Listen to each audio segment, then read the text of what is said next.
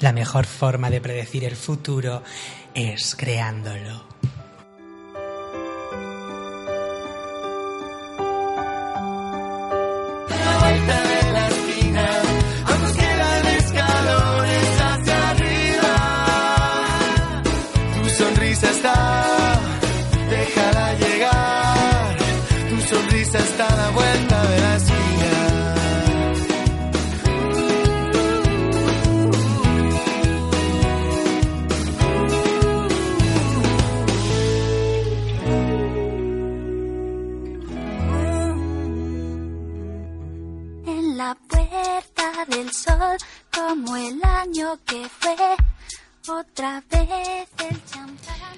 Acaba el año, madre mía, como decía Saúl Nas. Cada segundo cuenta, así que vamos a aprovechar todos los segundos que nos quedan de este año.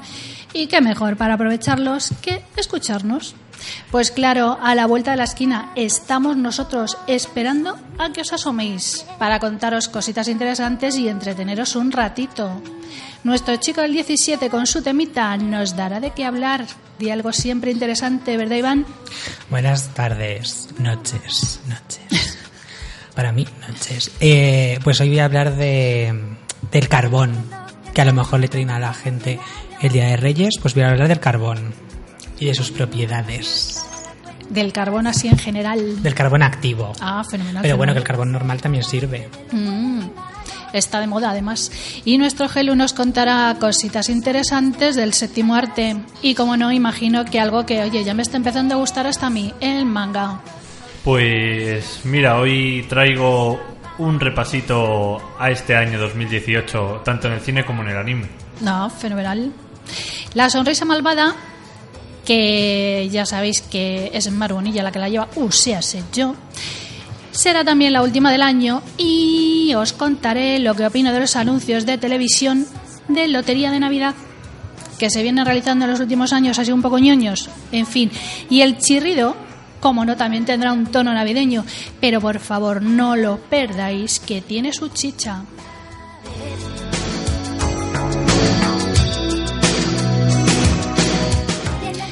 Así que desde los estudios LH Magazine en directo y para todo el mundo comienza nuestro último programa desde 2018 de a la vuelta de la esquina. Cinco minutos antes de la cuenta atrás.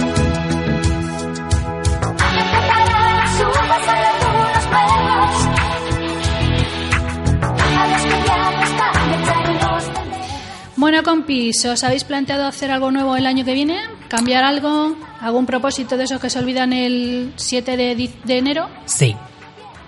Ponerme cachas como todos los años, aprender más inglés, aprender alemán y eso, que nunca lo hago, así que este año otra vez. ¿Pero lo vas a olvidar también el día 7 de enero o este año lo vas Pues a intentar claro, recordar? pues claro que lo olvidaré, pero bueno, yo lo intento. Oye, lo importante es intentarlo, Durante a lo mejor algún día Sí, se sí. consigue. ¿Y tú, Gelu? Pues a mí me gustaría volver a tocar la guitarra. ¿Y por qué no la tocas?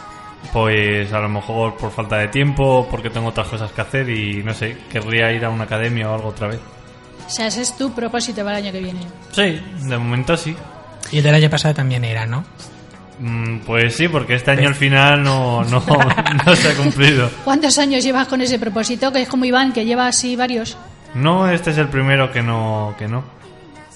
Bueno, pues yo voy a ser como Iván. Voy a ver si me pongo, no cachas, pero un poquito así. mm, Divina. Eso es. y aprender inglés no, porque la verdad es que el inglés se me da fatal. Pero voy a ver si encuentro un poquito de tiempo libre para estudiar algo, que hace ya un, un año que no estudio, yo creo. El año que viene me lo voy a plantear, porque el año pasado me lo planteé, pero no lo he conseguido. Así que yo creo que este año que viene voy a ¿Por qué no ello. se consiguen las cosas que se propone uno para el año nuevo? Pues yo creo que porque vamos muy acelerados y si no encontramos nunca el hueco para hacerlo. A lo mejor es que pedimos demasiado. Oye, ponerme divina no es demasiado. Bueno, pero, pero eso, ponerte divina y ya está. Y ya con eso tienes bastante. Y ya está. Bueno, pues si lo consigo, Por cierto, ¿qué hay que hacer para, poner, para ponerse divina? Dejar de comer turrón, polvorones. Es que si me dices eso en esta época. Carbón activo. Bueno, luego hablas del carbón activo Luego y a lo mejor me animo a probarlo. de él. Bueno, hoy como invitado tenemos a un cantautor del que vamos a conocer un poquito más sobre su música y su vida. Se trata de Ángel Robledillo, con el que hablaremos un poquito más tarde. Los petardos que borran sonidos de ayer y acaloran.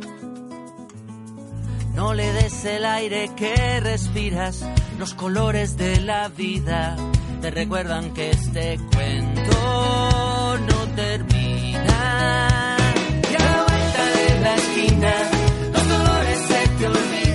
A la vuelta de la esquina, Todos los viernes De 6 a 8 de la tarde un programa lleno. de cultura. y curiosidades. ¡Os esperamos!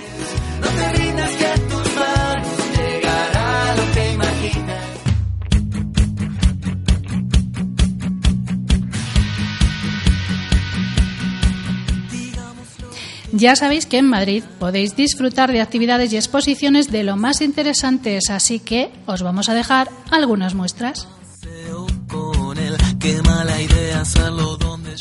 ¿Sabéis lo que es el origami? Pues ni más ni menos que el arte del papel plegado.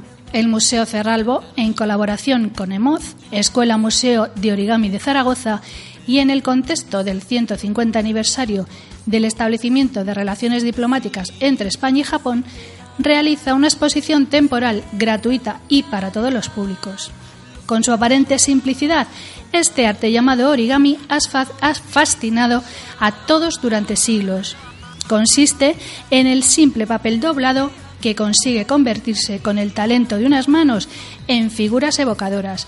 Nos hacen ver desde pájaros hasta guerreros samuráis.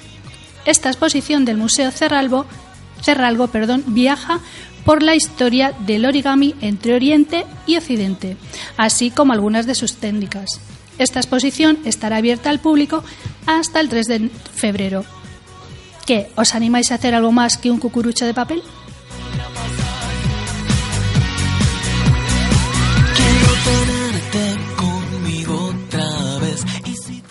Dentro de la programación navideña de Madrid, la Asociación Española de Coleccionistas de Playmobil trae un peculiar Belén compuesto por piezas de este juguete.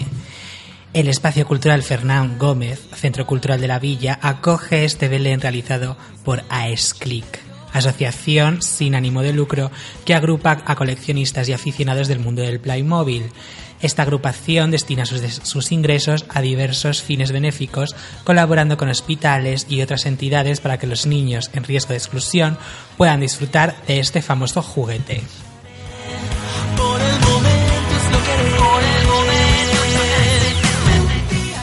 Si hay algo que les apetece hacer a los más pequeños es recoger caramelos e ir a ver cabalgata de Reyes Magos. Más que un sentido religioso, las cabalgatas de Reyes son un espectáculo de luces, carrozas y disfraces. Además de la variedad de caramelos que se tiran y que tanto niños como mayores recogen con ilusión. Por eso os vamos a dejar la lista de cabalgatas que se celebrarán en los distintos distritos de Madrid.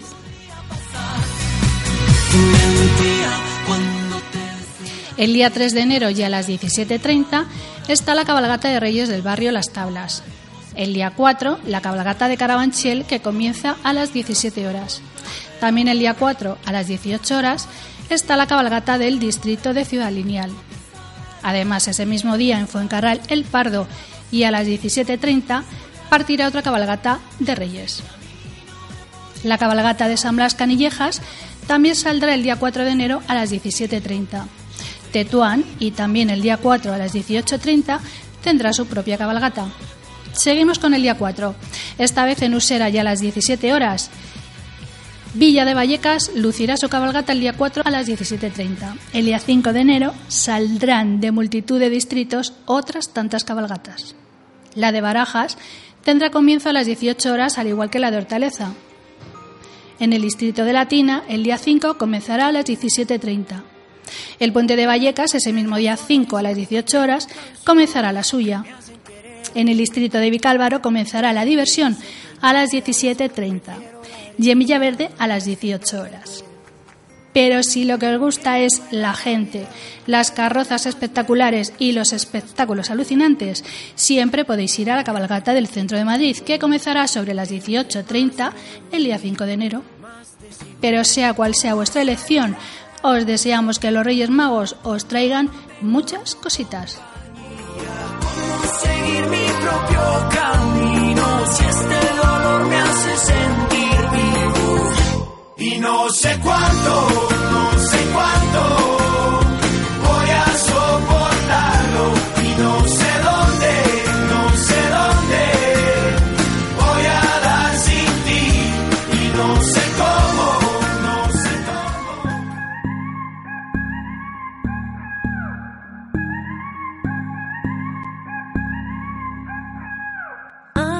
I'll you cause you're tired. Cover you as you desire. When you fall asleep inside my arms. May not have the fancy things, but I'll give you everything you could ever want. It's in my arms. So baby, tell me yes, and I will give you everything. So baby, tell me yes, and I will be all yours tonight. So baby, tell me yes, and I will give you everything.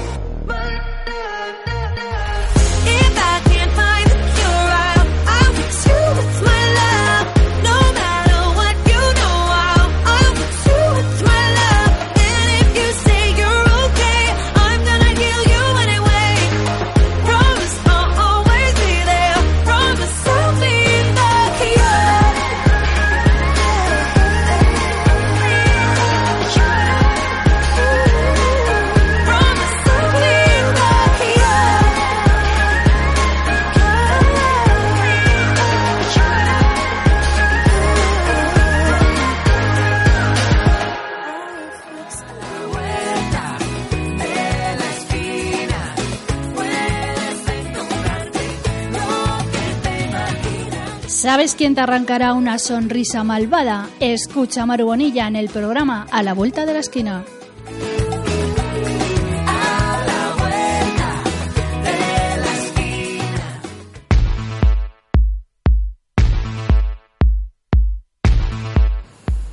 El carbón activado es algo que se lleva utilizando desde hace multitud de años, pero Iván nos va a contar por qué está tan de moda.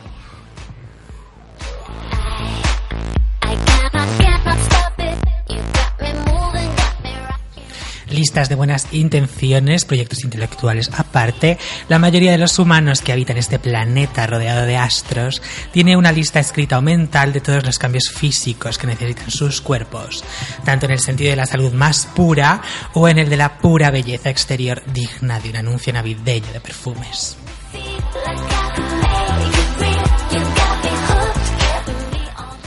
Pelo más brillante, más pelo en sí, encías sanas, el deseo de tener la piel más blanca y luminosa, sobrevivir a una sobredosis de drogas o tener glamurosas digestiones de cenas familiares con demasiado cordero, polvorones, turrón, mazapán y langostinos con ricas salsas que giran en la mesa en una moderna tabla de mármol motorizada.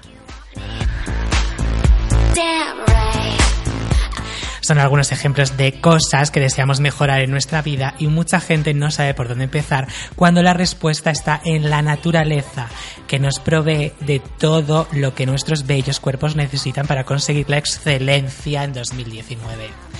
Quizás algunos de vosotros, observadores, hayáis visto cómo Instagram o Pinterest se ha llenado de imágenes curiosas con influencers enseñando una boca negra como un tizón, la cara como un minero o las axilas embadurnadas con una cataplasma negra o recomendando, en- recomendando enemas negros. La respuesta es el carbón activo y su categoría de trending topic, gracias a lo cual una técnica milenaria ha llegado a los millennials y a sus seguidores.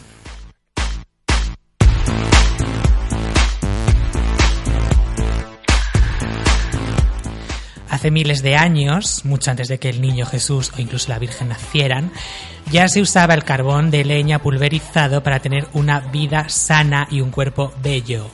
¿A qué influencer de la prehistoria se le ocurrió consumir carbón de la hoguera que calentaba su caverna? Es un misterio, pero esa persona visionaria lo usó y descubrió que tras el proceso de ponerse la boca negra, como el carbón tenía como resultado una blancura celestial en sus piezas dentales y encías sanas y fuertes eran su marca característica en el clan. El carbón activo también es un remedio natural y ancestral para los gases, es ideal para diarreas porque el carbón activo extriña tope y es tan sencillo como tomarse un vaso de agua con una cucharada de carbón. Es un remedio casero muy útil y también es un salvavidas si lo tienes en el botiquín de casa cuando alguien intenta suicidarse con algún medicamento o por accidente alguna persona ha bebido detergente, insecticida o lavavajillas o matarratas. En esos, en esos casos el carbón activo se adherirá a los agentes tóxicos e impedirá que nos hagan daño y los expulsará para que podamos seguir el 2019 vivos, bellos y luminosos. En los hospitales lo tienen para primeros auxilios de sobredosis e intoxicaciones.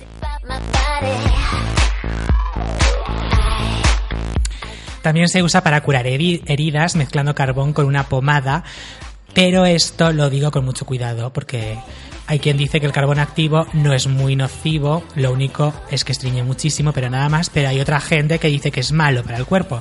Así que cuidado que yo no quiero desinformar o informar, ma- informar mal.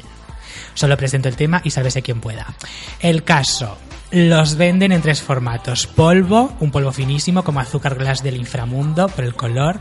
Lo venden en cómodas cápsulas, que es el método preferido por las influencers más modernas. Y en tabletas como si fueran aspirinas negras. El mejor es el polvo. Un pellizco de ese carbón pulverizado podría cubrir un campo de fútbol. Y aunque también podéis usar el carbón que se crea en vuestras navideñas chimeneas, tendríais que usar el triple porque el truco del carbón, que está tan de moda ahora, es que está activado y es más eficaz. Ah, y no se puede usar el carbón que venden para barbacoas. Ese es tóxico. Los carbones más valorados son los de eucalipto y coco, o los de roble, pino, todo natural.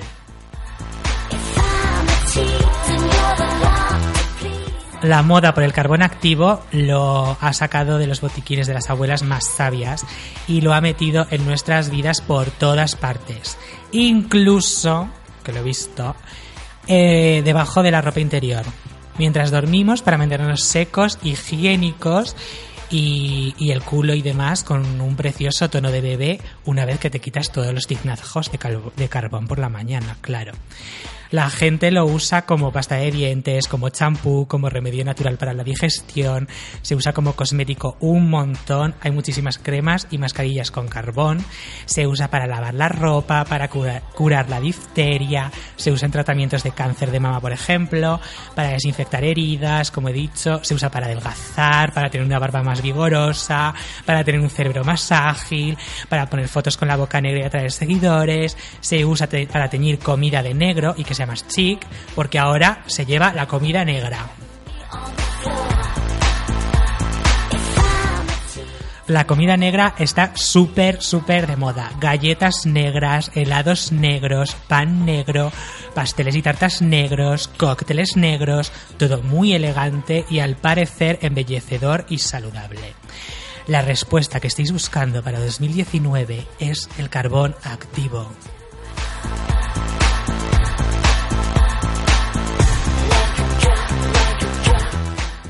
A mí la verdad es que eso de jugar con elementos de la tabla periódica me da bastante mal rollo, pero claro, quiero convertir mis sueños en realidad en 2009. No sé qué hacer porque nunca logro completar mi lista de propósitos para el año nuevo, así que iba a empezar con la magia negra, pero a lo mejor me animo y simplemente bebo carbón, no sé.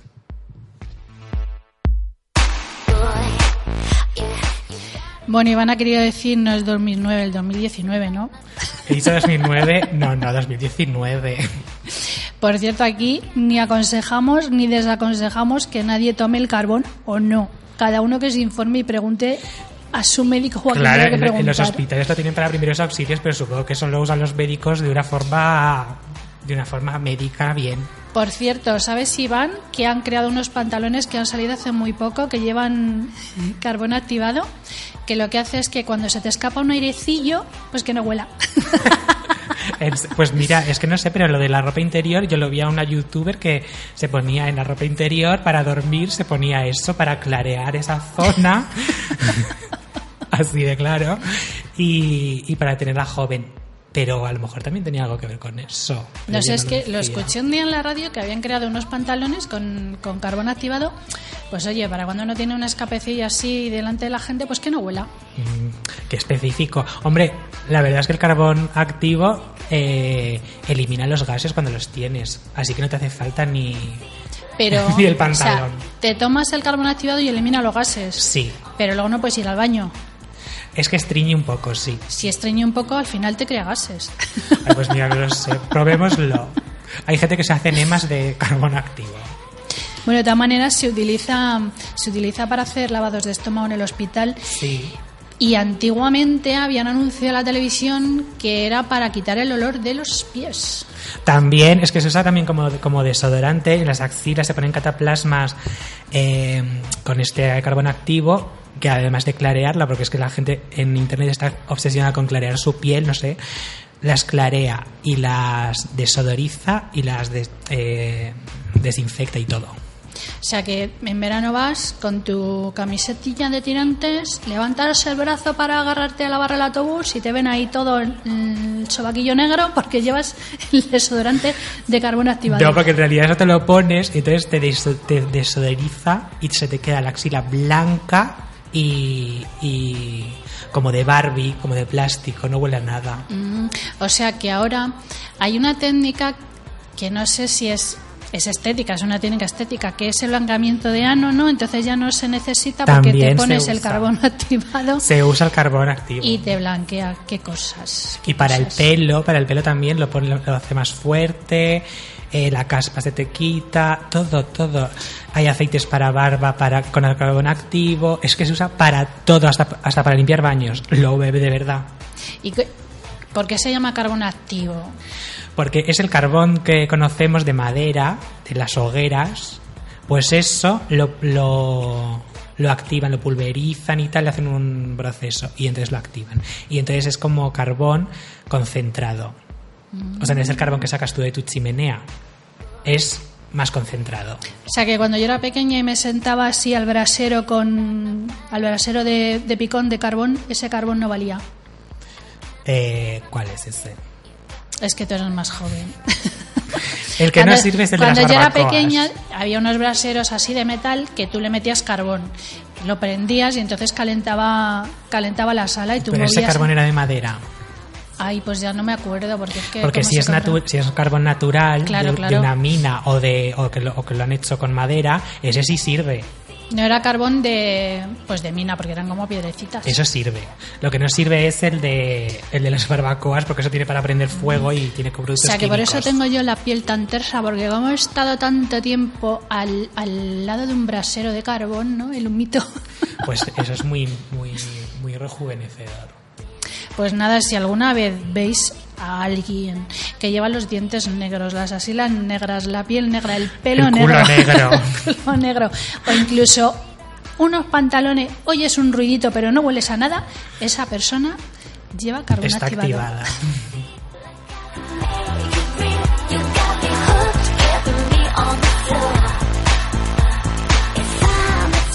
Así que nada, si alguien le trae un carbón los reyes, pues es que te han traído una cosa muy buena para el 2019. Vamos, que está de enhorabuena si le traen carbón. Ya te digo, eso no es malo.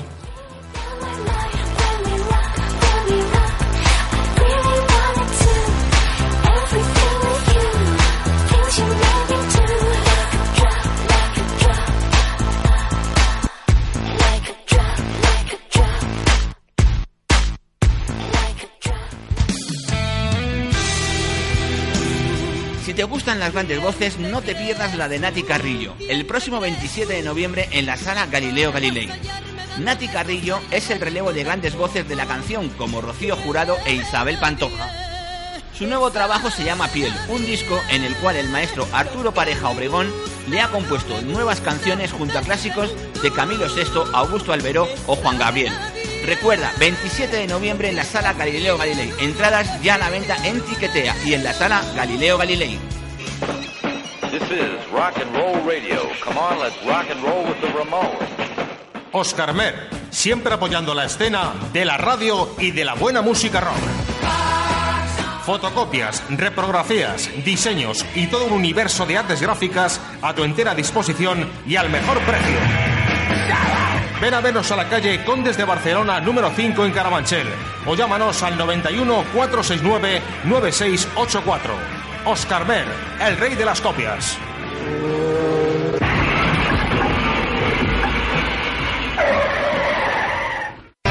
La Piazzola, tu rincón de rock enmarcado en pleno corazón de Carabanchel. El mejor ambiente, acompañado de las mejores raciones y hamburguesas salpicadas de amplia carta de cervezas de importación con fondo de mucho rock. Te esperamos en la avenida de Oporto 40, en los bajos de Opañel, porque La Piazzola mola.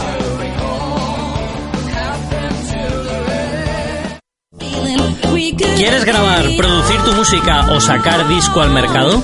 Ven a grabar a Piccolo Estudio de Grabación, donde te sentirás cómodo y trabajarás con los mejores profesionales y con el mejor sonido.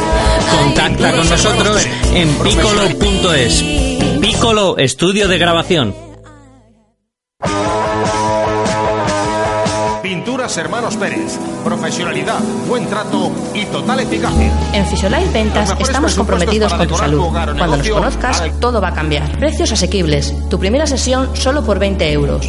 Pide cita previa en el 91 407 89 69. Estamos en la calle Ezequiel Solana, número 92. Te esperamos.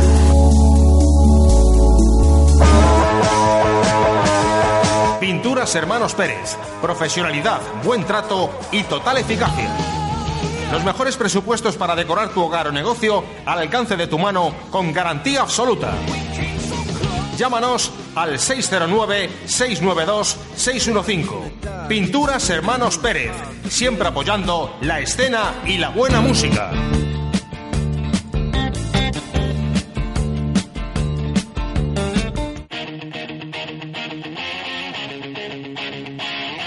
Tu tienda de ropa heavy rockera en Madrid se llama Telón de Acero. Camisetas de tus bandas favoritas, parches, todo tipo de merchant y mucho más a tu entera disposición. Ven a vernos a la calle Emilio Gasteiz y Fernández número 14, Metros Quintana y Pueblo Nuevo. O llámanos al 680 38 45 18. Telón de Acero, tu lugar de puro metal.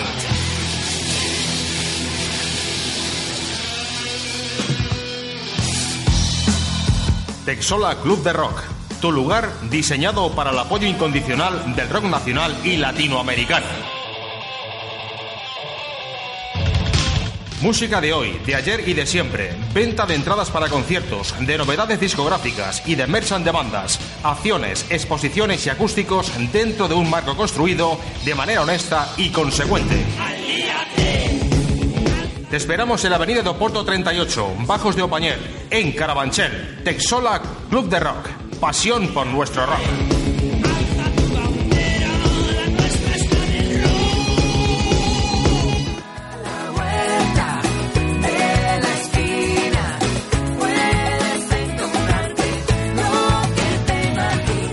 Soy el chico del 17 y a la vuelta de la esquina os propongo un tema cada semana.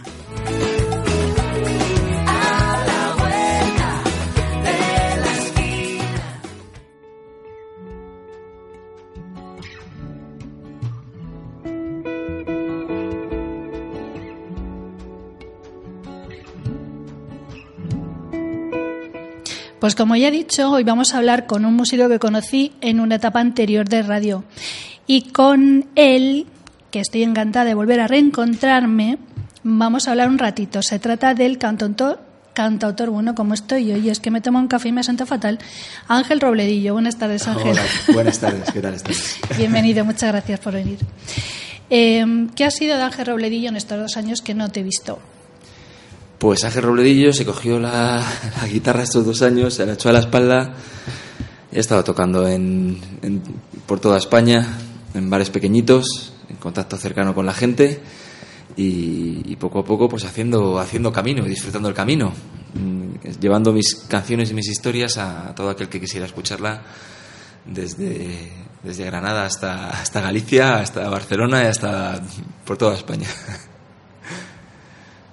Iván, ¿quieres preguntarle algo? ¿Que me, me has hecho un gestito? No. Sí. Ah. Eh, Bueno, es igual, le sigo preguntando yo. A ver, para que la gente te conozca un poco, creo recordar que con 14, 15 años te hiciste con una guitarra y empezaste a componer tus propias letras. Pero lo hiciste porque te gustaba la música o porque querías ligar. Una cosa lleva a la otra. No, lo hice porque, porque mi mejor amigo, eh, mi, mi amigo José María, de, de la Lipa, hay que decirlo, eh, se compró una guitarra, le puse una pegatina hortera de Levis y, y la tenía aburrida en su casa y no tocaba con ella. Le dije, ¿tienes esa guitarra ahí? ¿No la usas? No, no, es que no, no. Me la regalaron y no aprendía. Digo, déjamela, déjamela. Se la pedí y aprendí dos acordes, tres, cuatro, cinco. Y un día descubrí que me lo pasaba mejor cogiendo cuatro o cinco acordes y tocando e intentando crear canciones nuevas que, que tocando canciones como todo el mundo en aquella época de los secretos de Ujú. hombres G y, y bajando al parque a tocarlas. Yo disfrutaba más haciendo canciones. Y, y entonces un día me di cuenta de que me gustaba componer, me gustaba cantarlas y digo, supongo que eso hace que sea cantautor. Y además te ayuda a ligar. Bueno, leyendas urbanas. eh, ¿Cuándo empezaste a dedicarte a la música en plan profesional? Porque tú empezaste tocando en grupos de rock eh, e incluso componías canciones para ellos. Sí, grupos de pop rock. Eh, profesionalmente no me dedico, no puedo dedicarme profesionalmente. Es- es- ojalá, ojalá. Digamos que es, es esa parte de 50-50 que, que tengo en mi vida. Aparte de que tengo otra profesión que me gusta mucho, que soy periodista y que me gusta mucho ejercerla. Entonces convivo con mis dos pasiones, la comunicación y la música. Y, y bueno, según se hace uno mayor te das cuenta de que los escenarios tiran mucho y, que ojalá dedicara todo mi tiempo a estar encima de un escenario con la guitarra cantando a, la gente. Y, y bueno, pues en ese camino estoy, intentando dar un paso cada día pequeñito y, y ver si hago cada vez más escenarios y cada vez más mayores, que es de lo que se trata. Y tú has compuesto canciones para otros otros grupos, ¿no?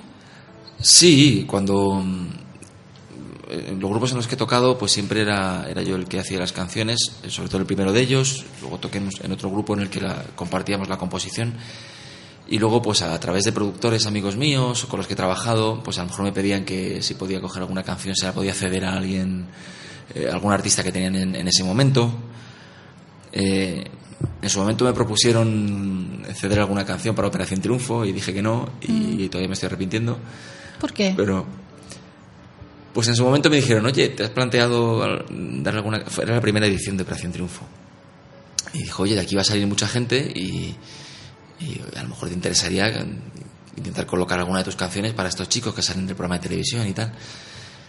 Y, o sea, sin, sin garantizarme que Mm. fuera a ser así, ¿no? Pero intentar colocar alguna canción mía. Yo dije, no, no, no, mis canciones son mías y las tengo que tocar yo con mi grupo y me puse muy digno. Y luego piensas, bueno, tampoco pasa nada, si canciones te salen muchas a lo largo del año, haber cedido algunas de las canciones, pues igual hubiera permitido tener unos ingresos de derechos de autor que Mm. me hubieran permitido poder tener más tranquilidad, más paz para poder eh, haber estado trabajando o viviendo de la música. Mm, ¿Quién sabe?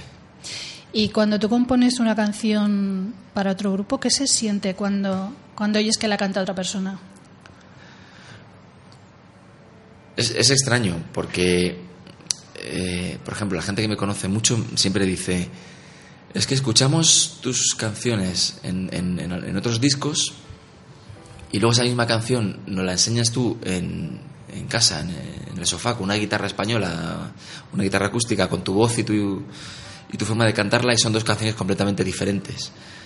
Supongo que el que la ha escrito eh, pues sabe toda la verdad que hay en esa canción y, y la interpreta desde ese punto de vista. Sabe, sabe quién es la persona que hay detrás de la canción, eh, tiene ese rostro, tiene esas manos, tiene ese, Mm. ese tacto y la persona que canta una canción ajena no lo tiene. Por muy bien que la cante, ¿no? Y que lo pueda, que lo pueda interpretar eh, desde un punto de vista técnico. Pero imagino que es diferente cuando la interpreta el, el autor. Bueno, yo lo, lo veo y digo, y, y hay gente que ha cantado mis canciones de maravilla, pero bueno, es otra manera de, de hacer que salgan fuera, que tengan otra... Es otro punto de vista, ¿no? De la Totalmente, claro, sí, sí, sí. ¿Cuándo decides dar el salto de cantar en un grupo a cantar en solitario? Pues mira, empezó a haber un movimiento de cantautores aquí hace unos años muy, muy potente en España. A mí me habían gustado mucho los cantautores eh, en, en mi época universitaria, mucho la, pues todo aquello de Pedro Guerra, una Sabina siempre, por ejemplo. Y, pero bueno, yo venía de escuchar mucha música rock y yo quería hacer canciones para grupos en los que hubiera una batería, una guitarra eléctrica, tal, tal, tal. Siempre me ha gustado tocar la guitarra eléctrica y demás. Y hace unos años, hace cinco años concretamente, pues eh, en, un, en un concierto en Galileo Galilei, concierto benéfico, hubo una canción de, de un cantautor que, que me atravesó, la verdad, eh, de, de Marwan.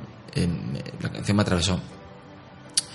Y vi, y vi todo lo que se podía hacer una persona en un escenario con una guitarra, nada más, sin más, sin, sin truco ni cartón. Ahí no hay una banda que te arrope, estás tú solo con tu guitarra.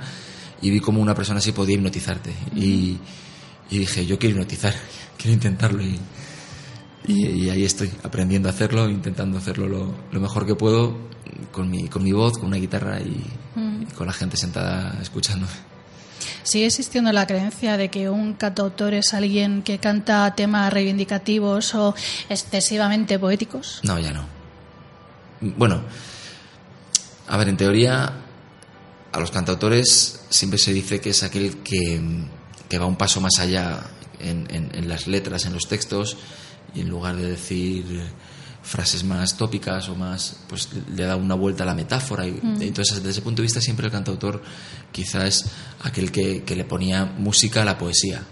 El poeta escribía poesía, el cantautor escribía poesía y le ponía música. Bueno, no sé si, estri- si estrictamente es así, seguramente no.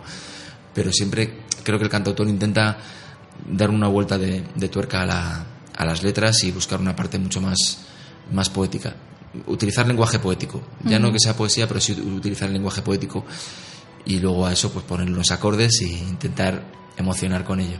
No, no, probablemente en los años 70 el cantautor estaba muy ligado a, a lo reivindicativo, ¿no? Y ahora no, ahora no, porque eh, Fito es cantautor, ¿no? Mm. Fito hace canciones y, y las toca, aunque sean rockeras. Y la gente dice que qué letras más chulas tiene, pues Mm. Fito es cantautor. Pablo Alborán es cantautor, eh, habla de amor, eh, no sé. Yo creo que, que se ha roto ya ese, ese- esa pared y ya cantamos de todo. Tal vez ahora el rapero es eh, se identifica más con, Pues puede ser. con la reivindicación. Puede ser. No sigo mucho el rap, la verdad, no es un estilo que a mí me guste mucho, pero lo que sí que inevitablemente te llegan cosas a través de las redes sociales, pero puede ser que yo sí que veo que sus textos son más, Mm. más reivindicativos, es- es verdad, sí, sí. Pues a ver, Gelo, vamos a escuchar un tema. Me parece que sigo enfadado contigo, ¿no? Helio no sabe, pero ya lo digo yo. Es de su trabajo Sí, sí, sí que a lo este es. lado del silencio.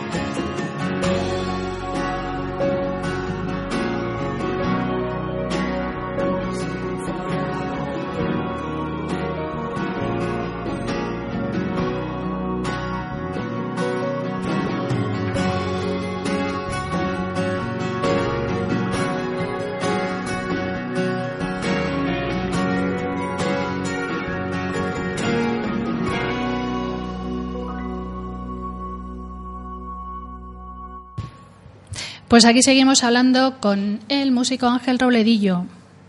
Eh, Ángel, ¿cuántos trabajos llevas ya? Pues tengo tres discos con los grupos de- que os comentaba, de, con los que empecé de pop rock, y luego tengo un par de discos ya en solitario, ya como cantautor. Y, y bueno, pues en breve el año que viene voy a grabar voy a grabar otro. Quiero hacer un, un unplugged, que se llama ahora, ¿no? Tan de moda de, de hacer algo básico, mm, con unas acústicas, un piano, una percusión, muy, muy sencillo, muy desnudo todo, muy, muy como podría ser un concierto con banda. Y bueno, pues son, sería el sexto ya. a esta criatura. Uno de ellos es a este lado del silencio y Sí. el otro Estrellas y fugaces. estrellas y fugaces. Sí. Son nombres muy, muy poéticos. Bueno, no sé, ¿Cuánto hay de Ángel Robledillo en, en las letras? todo, todo, todo soy yo. Soy yo, soy yo. Alguien que no me conozca escucha las canciones y ya me conoce. Si, alguien, si alguien quiere darle una carta de presentación, le digo, mira, toma, escucha mis, léete mis textos, o escucha mis canciones y aquí. ¿Cuál es tu canción favorita y por qué?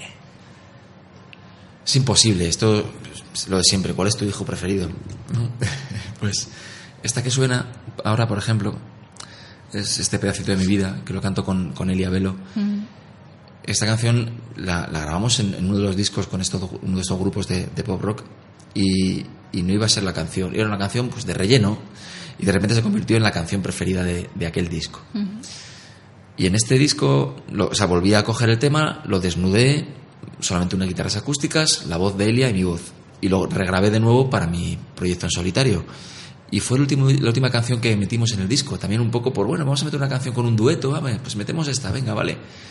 Y de repente es la que es imposible que no toque en un concierto porque me, me tiran al pilón. Entonces, y, y es la que más cariño tiene la gente. Quizá porque es la que más cariño tiene la gente, pues eh, yo, yo también se lo tengo. Mm, Es una canción eh, optimista, siempre los cantautores parece que cantamos al desamor y a, Mm. y a la ruptura, y en cambio esta canción es una canción optimista. Es una canción que habla de una época muy bonita de mi vida, que viví en Guadalajara, y una, persona, una chica de Guadalajara. No sé, mm, para mí es, es una canción, a la vez es un cuadro en el que es un- ese, ese momento de mi vida y, y me parece una canción que, que siempre estará conmigo. ¿Qué significa que alguien colabore contigo en una canción?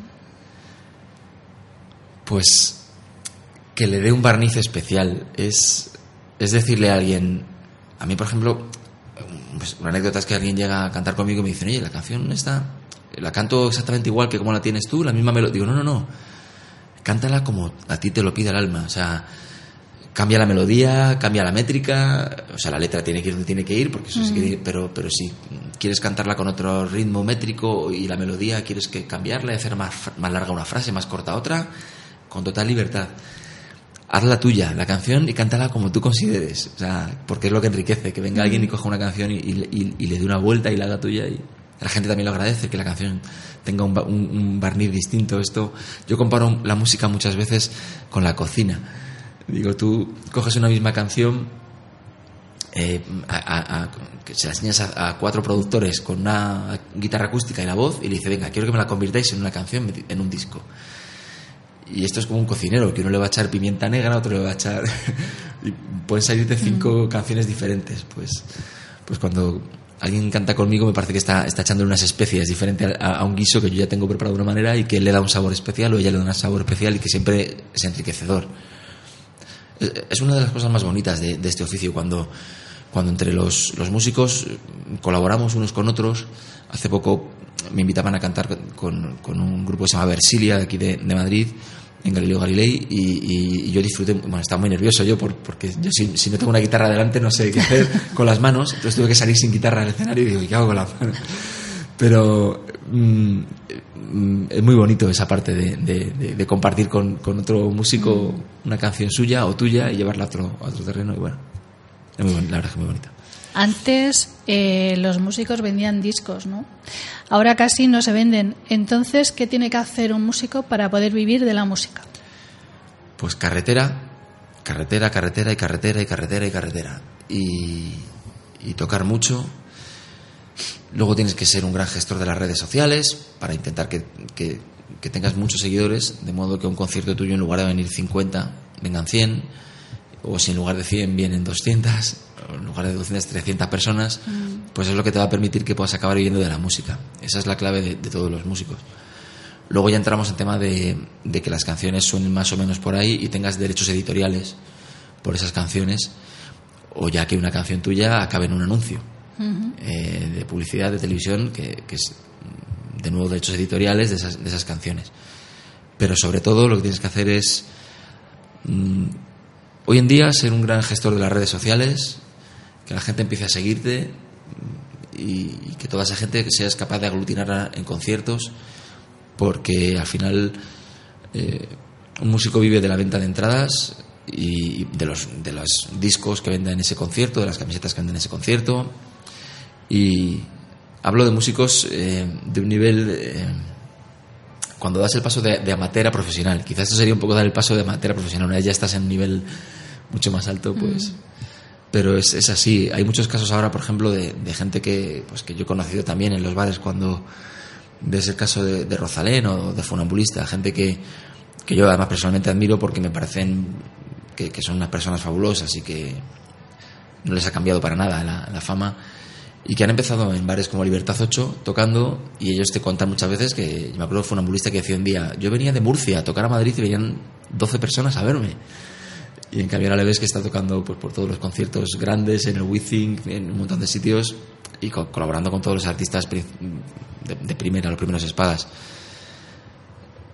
Yo creo que al final, y todos ellos han empezado, han recorrido el camino que hay que recorrer, que es empezar por bares chiquititos, hacer muchos bares chiquititos, luego haces bares un poquito más grandes, luego haces salas un poquito más grandes, luego un día descubres que tocas en Galileo Galilei, Mm. luego descubres que tocas en la Joy, luego descubres que tocas en, eh, en la Riviera. Bueno, descubren ellos, yo no lo he descubierto todavía, pero ya quisiera algún día tocar en algún escenario de eso, sería muy bonito.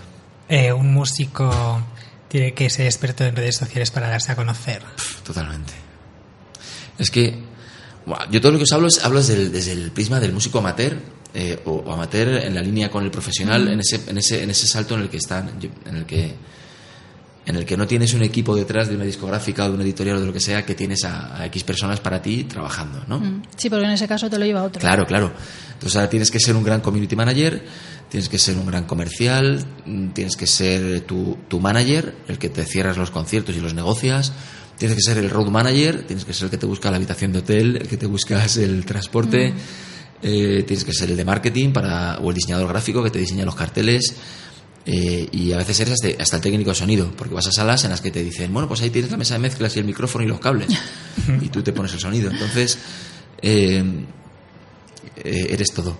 Mm. eres todo. Es. Bueno, aprendes mucho, la verdad. Hay que saber un poco de todo en esta época en que vivimos, Iván. Pues sí. Y de redes sobre todo, vamos. De redes totalmente. De hecho, los community managers van a desaparecer porque ya todo el mundo va a saber hacerse su propia. Bueno, es que Iván es un experto en esas cosas. Qué envidia. Vamos a escuchar otro temita. Este también pertenece a Estrellas y Fugaces y se llama Pídeme, ¿no, Gelu?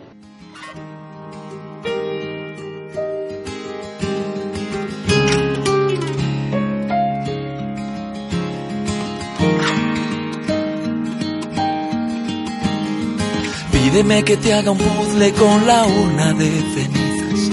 Pídeme viajar en metro a las paradas de tu piel. Pídeme latirte lento, bájale el fuego a las prisas. Pídeme ser tu tabaco si tu cuerpo es el papel. Pídeme abrazos con vistas a los patios interiores. Dos camiones de mudanza, dos líneas en el buzón. Pide una última entrevista, trae currículum de aviones. Pide a mis dedos de ciego masturbar tu corazón. Pídeme viejos retales para la nueva bandera. Pídeme, pídeme, pídeme. De fianza dos imanes y locura en la despensa. Pídeme, pídeme, pídeme. Pídeme, pídeme, pídeme.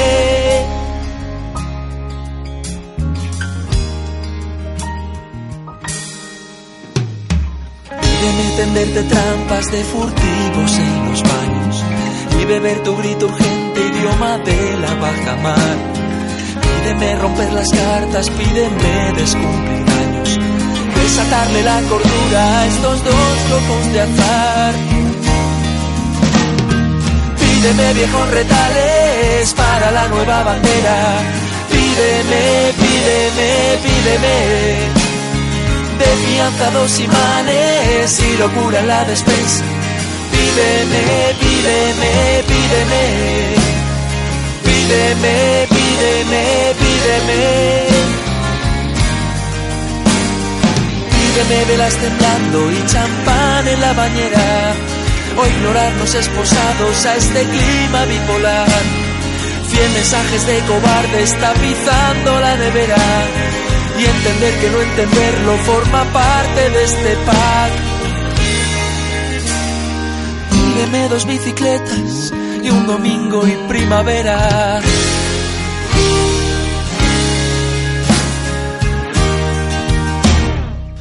Pídeme viejos retales para la nueva bandera. Pídeme, pídeme, pídeme. De crianza los imanes y locura la despensa. Pídeme, pídeme, pídeme. Pídeme viejos retales. Pídeme, pídeme, pídeme. De crianza los imanes. Pídeme, pídeme, pídeme. Pídeme, pídeme y créeme. Pídeme que esta vez no lo haré.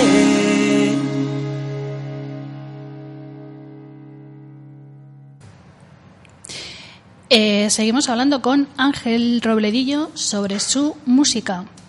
Eh, Ángel, ¿sigues teniendo colaboraciones en tu...? Porque has dicho que vas tienes un proyecto de un nuevo disco, ¿no? Eh, sí. ¿Vas a para, ten- para en 2019 quiero grabar algo. ¿Vas a tener alguna colaboración? Pues eh, es que está muy embrionario ahora porque mm, ahora estoy en la parte de, de selección de temas. Quiero ver qué canciones grabo. Mm, Ya no es. Antes existía el concepto disco, que tenías que tener 10, Mm. 12 canciones y que el disco era una, un- tenía una razón de ser todas, todas ellas. Ahora, bueno, pues está todo. Es todo más, más rápido y más inmediato y hay que tener canciones. Da igual que no sean. Son unas cosas que han cambiado con la música, yo creo que para peor, pero bueno. Yo sigo siendo un poco romántico para que las canciones tengan sentido en el conjunto de ellas. Y, y estoy viendo qué canciones selecciono de las, de las que tengo nuevas, todas las que están escritas después de- del, del segundo disco de Estrellas y Fugaces, para hacer una selección de. Bueno, pues de las que la gente más me pide en los conciertos y de las que más. eh, Entonces, bueno, probablemente haga un, un- un concierto privado para un, un número limitado de personas en las que presente todos los temas nuevos, tanto los que he tocado ya en conciertos como los que no. Y a la gente pues ya veré alguna forma de que entre todos ellos me den su opinión, hagan una pequeña encuesta y de las respuestas que me den todos ellos y todas ellas, pues decidiré qué canciones grabo. Pero por eso todavía no, no sé ni, ni quién la...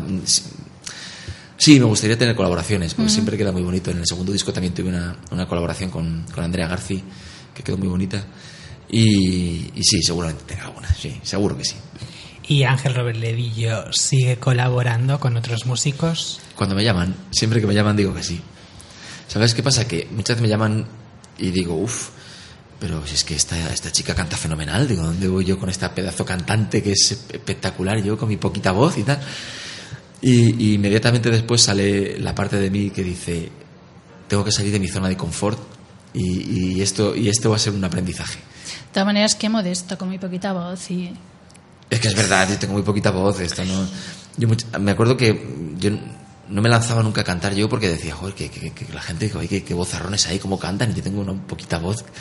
Y luego pensaba, bueno, pues Antonio Vega tampoco tenía mucha voz, Mm. o, o Sabina, o Mm. Enrique Urquijo, no era gente que tuviera una gran voz, pero, Pero pero, con su mucho. poquita voz eran capaces de emocionar, Mm. ¿no? Dije, bueno, pues quizá tengo que, explorar ese camino.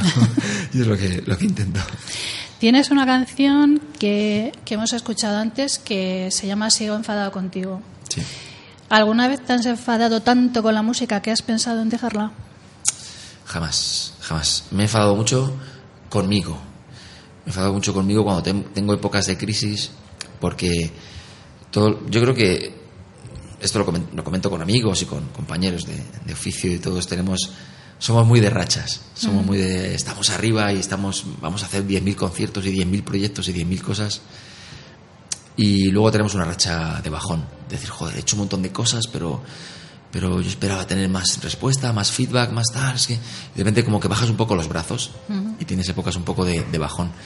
Y, y sí que he tenido de esas, sí que he tenido de esas. De hecho, ahora recientemente pasé una crisis de composición que no, no, no, no- escribía muy pocas canciones y las que escribía no me convencían y, y estaba enfadado conmigo y, sí que tengo rachas de, de enfadarme, pero jamás con la música, siempre conmigo, porque creo que, no sé, yo creo que yo estaré con 80 años en un escenario tocando canciones.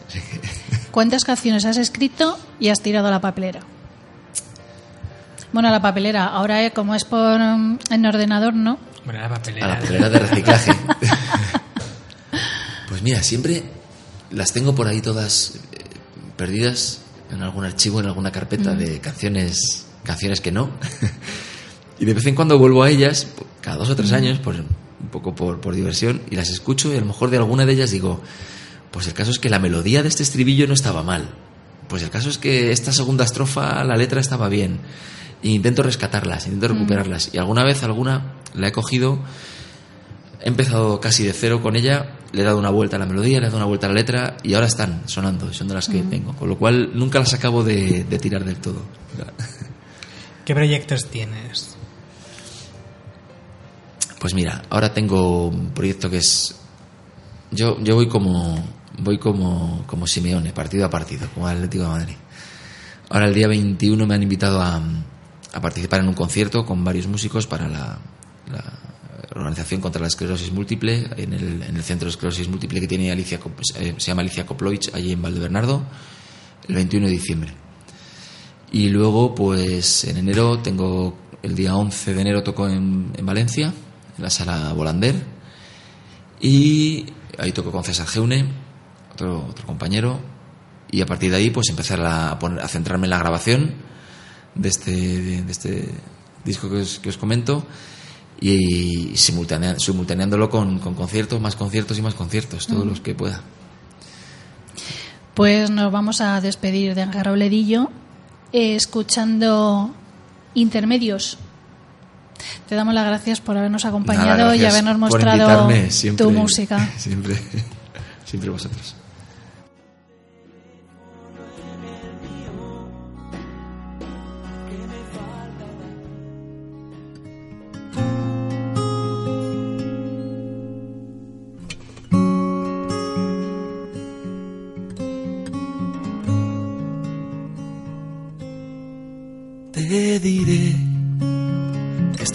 Beso, verdad o atrevimiento, que es follar y que es mentir y echarle cuento y mirarle de reojo a tu perfil. Te diré, la pasión si baila sola pierde el tempo y hay dolor en ambos lados del silencio. Si el deseo acecha un pacto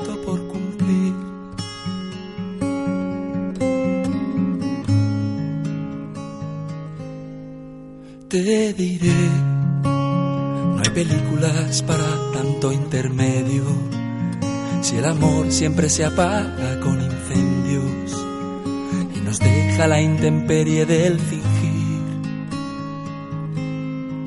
Te diré que es vivirte y no morir en el intento, o pintarte con saliva en otros cuerpos, disfrazados de mis ganas de sentir.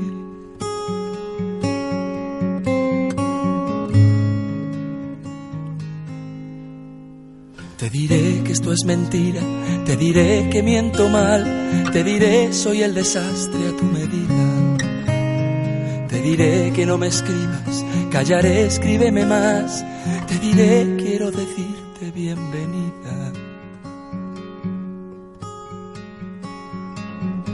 Te diré que nos queda mal la ropa de entretiempo, que la sed que da la lluvia de desiertos siempre busca aquella fuente en tu jardín. Te diré le he cogido el punto al cielo de tu infierno, al abrazo impermeable de tus huesos, a enterrarme sin morir dentro de ti.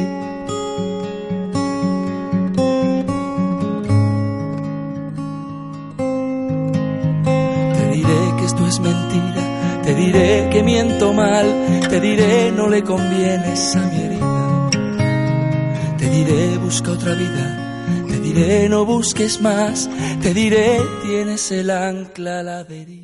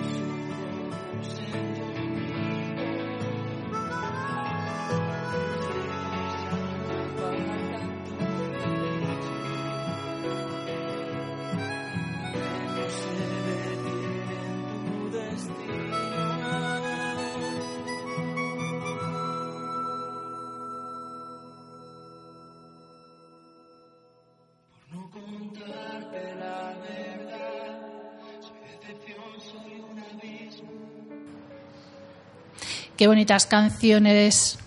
Pues vamos a pasar de la canción al cine, ¿no, Gelu? Pues sí, a ver cuál es el repasito de este 2018. Que nos vas a decir cuáles son las mejores películas del año. Y las peores, las peores también. A ver, no va a ser solo aquí jauja. A ver si coincidimos, ¿no?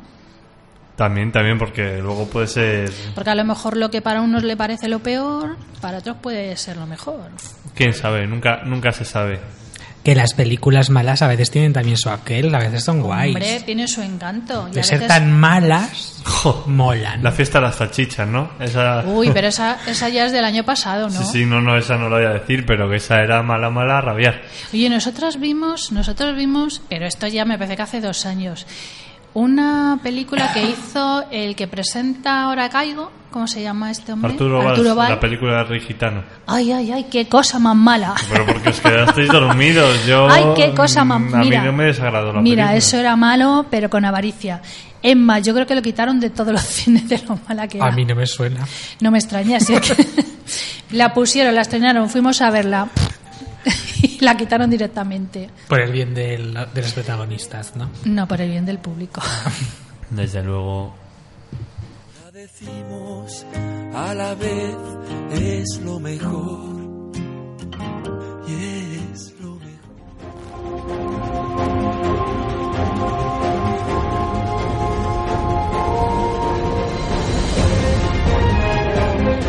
Cinemaníacos, el séptimo arte de tu radio.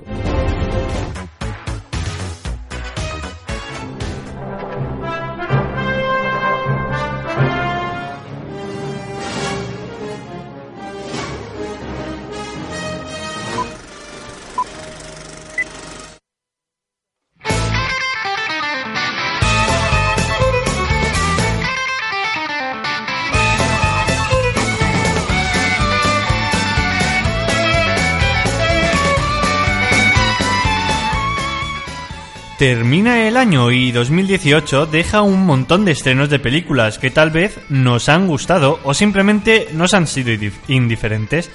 Por eso en la sección del séptimo arte os diremos las más destacables de este año, así que si queréis dar este repaso junto a nosotros, no dudéis en estar muy atentos a lo que viene a continuación.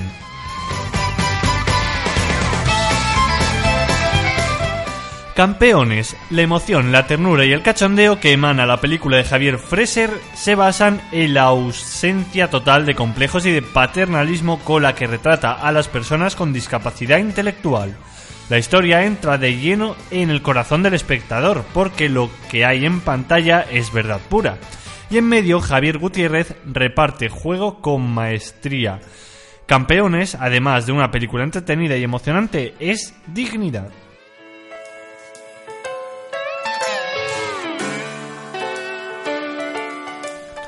Vengadores Infinity War. Los millones de teorías y de noticias que genera Infinity War están más sobredimensionadas que los poderes de Thanos, pero hay una razón para que este enorme artefacto genere tanta atención, además de la galáctica campaña de marketing. La película supera con nota el reto que supone estar a tantísimos personajes en una única trama, y consigue darle a cada uno su protagonismo sin robarles personalidad a la vez que monta una estructura comprensible, entretenida y emocionante. Misión Imposible Fallout nos ha pillado totalmente por sorpresa, pero creemos que no nos quedamos cortos y decimos que la sexta entrega de Misión Imposible es una de las mejores películas de acción de la década. Es la misma historia de siempre, pero lo cuenta de una forma tan adrenalítica con escenas de acción tan realistas y vibrantes que el resultado es puro cine.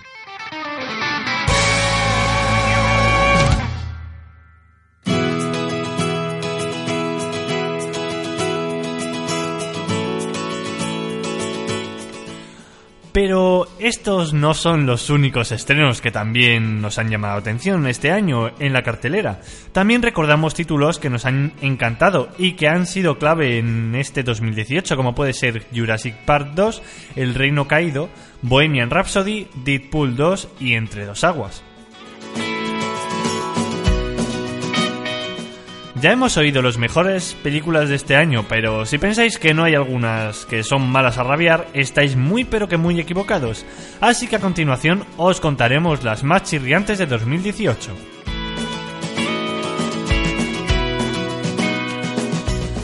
50 sombras liberadas. Muchos vivieron con la alegría el estreno de, de esta película, ya que puso punto y final a la saga de 50 sombras, que tantas críticas ha levantado en sus años de dominancia en la taquilla.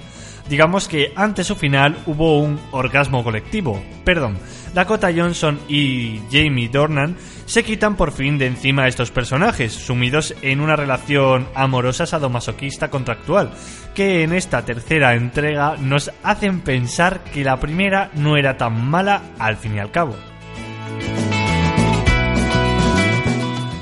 Han Solo, una historia de Star Wars.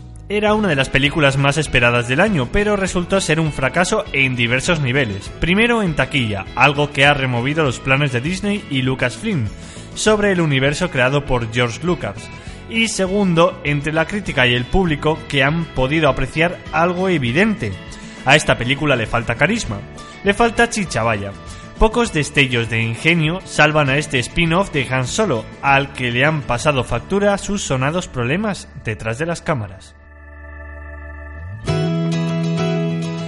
El rascacielos, este cruce entre la jungla de cristal y el coloso en llamas, se toma demasiado en serio a sí mismo, y quizá no debería, es... no debería. Es la peor cara del cine de acción vacío, repetitivo y carente de imaginación. Sí, ver a Dwayne Johnson saltar por los aires es maravilloso, pero no suficiente para convencernos en el año de Misión Imposible Fallout. Pero esto no es todo, la lista de las peores películas de 2018 es bastante extensa. Por eso os hemos contado los más destacables, pero también podemos encontrar diversos títulos como por ejemplo Un pliegue en el tiempo, El justiciero e Inmersión.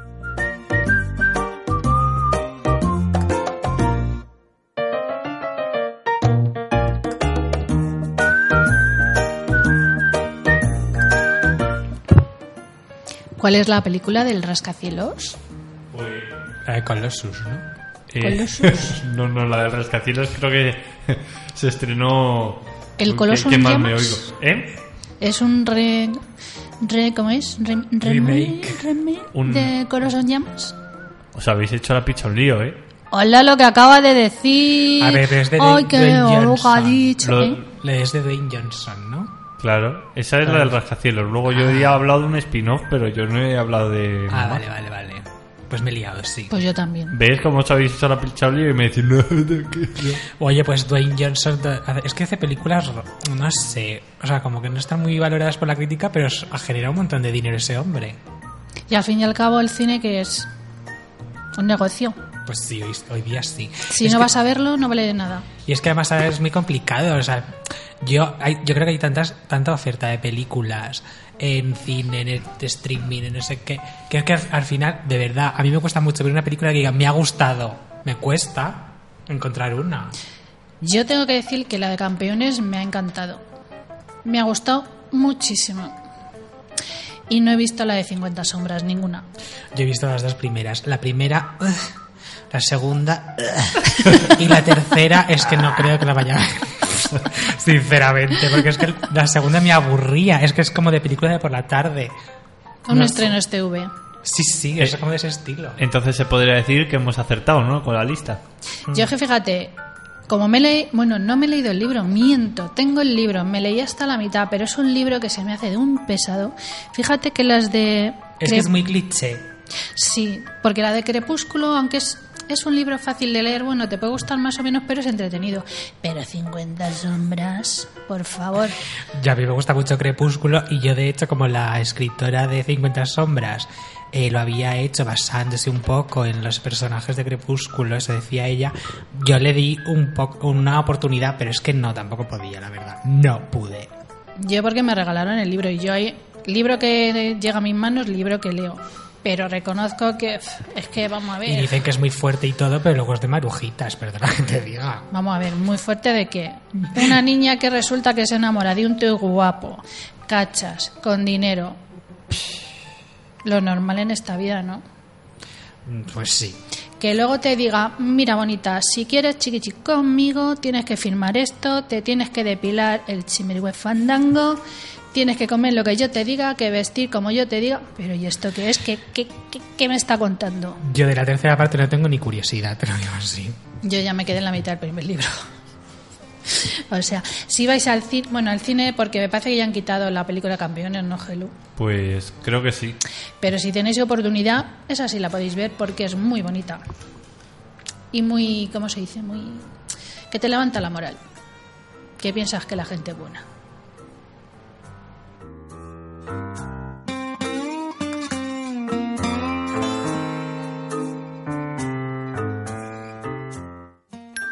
Ho. Shake up the happiness. Wake up the happiness. Shake up the happiness. It's Christmas time. There's a story that I was told, and I wanna tell the world before I get too old. And don't remember it, so let's dissemble it and reassemble it. Oh yeah. Once upon a time in a town like this, a little girl made a great big wish to fill the world full of happiness and be on Santa's magic list. Shake it up, shake up the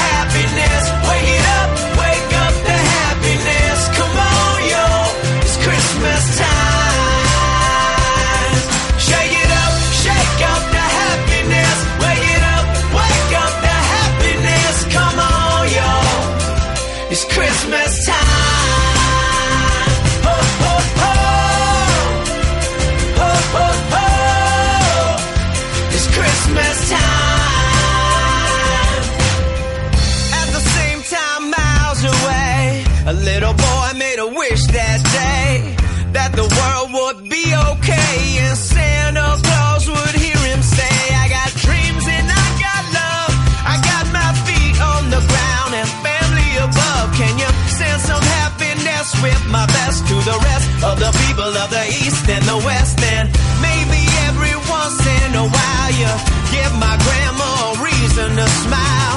Tis the season to smile. It's cold, but we'll be freezing in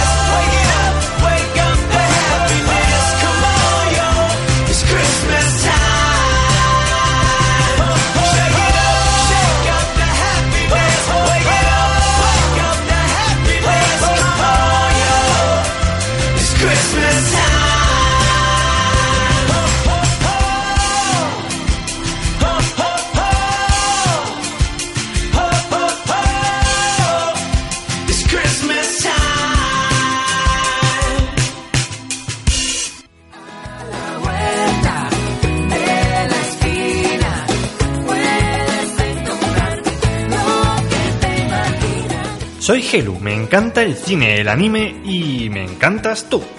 Así que acompáñame en A la Vuelta de la Esquina.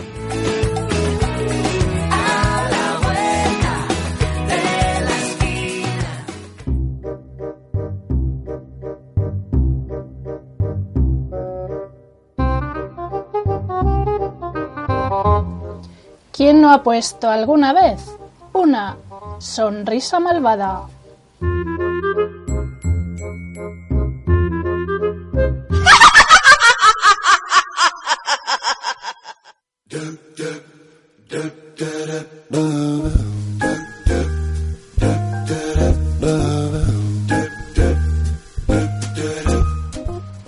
Queridos oyentes y querido mundo, la Navidad es una época de reuniones familiares y reencuentros con amigos. Es un momento donde queremos que reine la armonía, la paz. Incluso en guerras se realizan treguas en épocas navideñas. Por cierto, esto es algo que nunca entenderé. Ni las guerras ni las treguas en Navidad.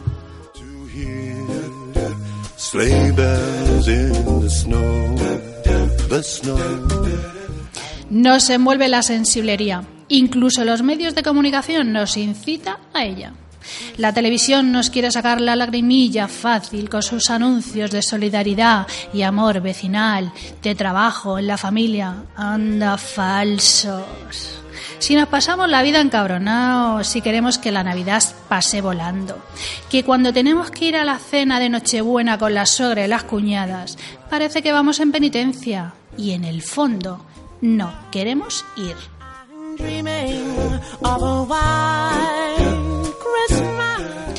¿Cómo echo de menos al calvo de la lotería de Navidad? Qué mono era.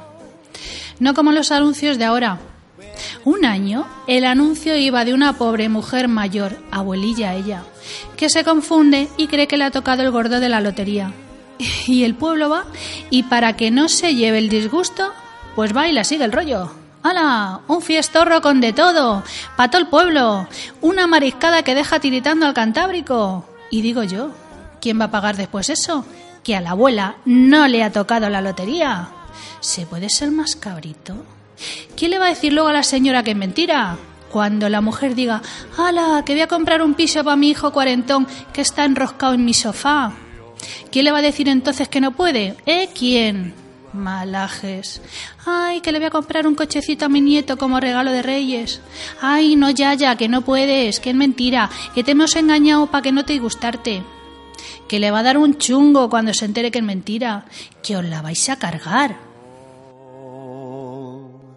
Your. Y es que parece que con estos anuncios nos quieren hacer llorar. Y la verdad, ya lloro durante todo el año lo suficiente. Lo que quiero es que me toque, que me toque la lotería, a mi menda lerenda.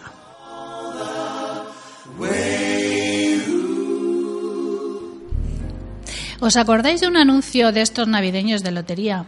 De- donde una persona mayor que vive solita, la pobre, dejado de la mano de Dios, finge su muerte para conseguir reunir en la cena de Nochebuena a sus hijos y nietos? ¿Os imagináis el disgustazo de los hijos? Madre del amor hermoso, ¿a qué mente calenturienta se le ocurre hacer eso? A mí me hace eso mi padre y puede ocurrir dos cosas. Uno, como soy seguidora de Cuarto Milenio, me puede dar un infarto por creer que quien está en el salón de mi padre es mi padre, pero no en vida, sino muerto. Es decir, un espíritu puro y duro. A ver quién me resucita a mí luego de infartada. Segundo, que le mate yo de un arrebato de locura transitoria por tener tan mala leche y haberme hecho pasar tan mal rato. Con lo cual la cárcel sería mi local de celebraciones navideñas.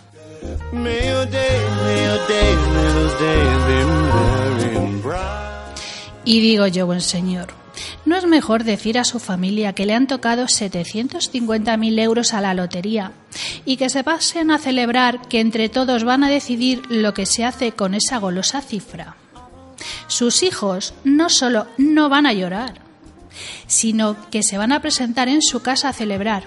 Vamos, lo que viene siendo papillar cacho. Se van a presentar con el cordero, el turrón, el vino de reserva, un champán francés que ya lo quisieran los franceses. ¿Y los nietos? Bueno, los nietos, hasta los más mayorcitos, le van a dar un concierto de villancicos a pandereta. Y una vez terminada la cena de Nochebuena, pues les dice, inocentes, inocentes. Y se hace el abuelo chocho que ha confundido la Nochebuena con el Día de los Santos Inocentes. Y ala, que le quiten lo bailado.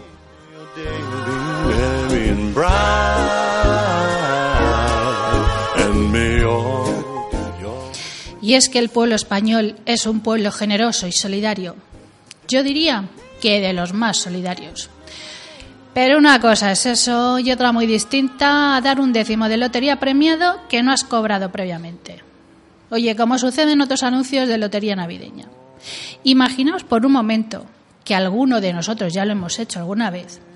Tenéis que adelantar el dinero de la lotería para los compañeros de trabajo. Y ahí está el compañero tontolaba, que se pasa 10 días diciéndote, ya te lo daré, hoy no, mañana, luego, ahora no tengo. Y llega el día de sorteo y zas, ¿qué toca? ¿Qué? Con una mano en el corazón y la otra en el bolsillo. Llega el compi y os dice, ten los 20 euros y dame el décimo. ¿Se lo daríais llenos de emoción y lágrimas en los ojos? ¿O pensaríais, si te crees que te lo voy a dar es que eres muy tonto? Con voz de falsete le diríamos, lo siento, lo devolví. Mientras te secas las lágrimas de cocodrilo y escondes el décimo no pagado y que vas a cobrar a su salud.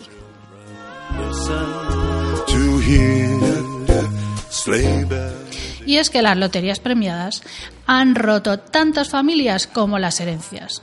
Yo lo tengo muy claro. Quien quiera décimo, a pagar por adelantado.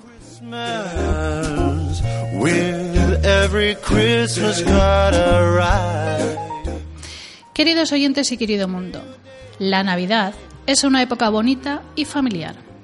Pero no hay que olvidar que nuestros mayores están solos todo el año, que la solidaridad no es algo de un día, sino del día a día, y que el mejor regalo para nuestros pequeños no es el más caro. No hay mejor regalo y más barato que el tiempo, la atención y el cariño.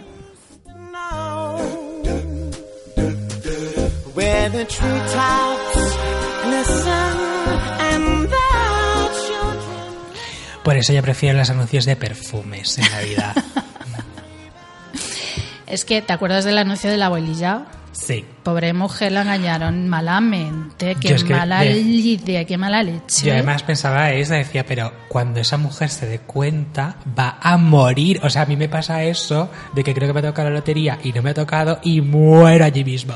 Es que es preferible que te digan, "Oye, mira, que no, que te has confundido. Según te, levantas del sofá y dices, me ha tocado, no, hija, te has confundido de día, lo sentimos. A que te peguen una mariscada, que te lleven ahí recorriendo todo el pueblo, haciéndote la ola. ¿Quién paga la mariscada? Y cuando le digas, ay, nieto, te voy a comprar un coche. Ah, Es que eso solamente funciona si va a morir esa tarde, van a decir, va a morir esta tarde, da igual. Pero si va a seguir viva, tendrán que decirle la verdad en algún momento. Tú imagínate a esa mujer cuando ya ha repartido mentalmente el dinero entre los suyos porque la mujer se la ve que es buena y le digan, no, abuela, no, tienes que pagar la mariscada que nosotros no tenemos. el coche ese que has encargado lo tienes que ir devolviendo Y encima has hecho el ridículo con todo, por todo el por pueblo. todo el pueblo. Pues la mujer a una de dos, o se la traga la tierra o le da un parrus.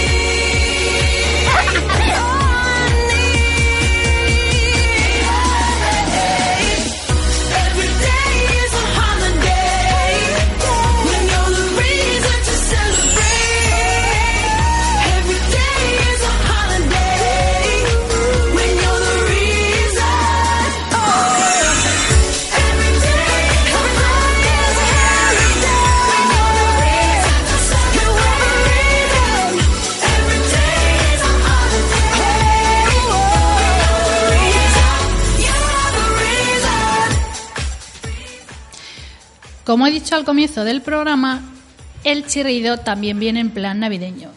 Mm, bueno, o a lo mejor no tanto. Pero si eso lo escucháis y decidís. Se titula Cada vez que pienso en ti.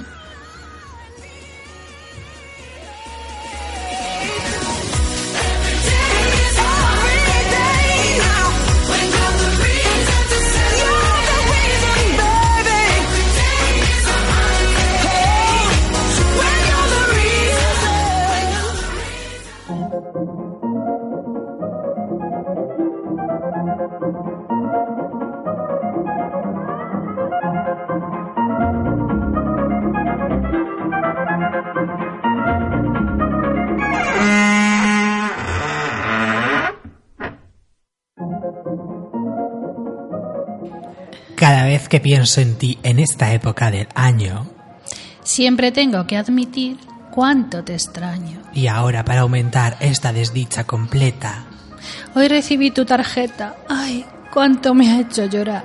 y después del quinto ron, para tratar de olvidarte, Al fin yo logro arrancarte de mi pobre corazón.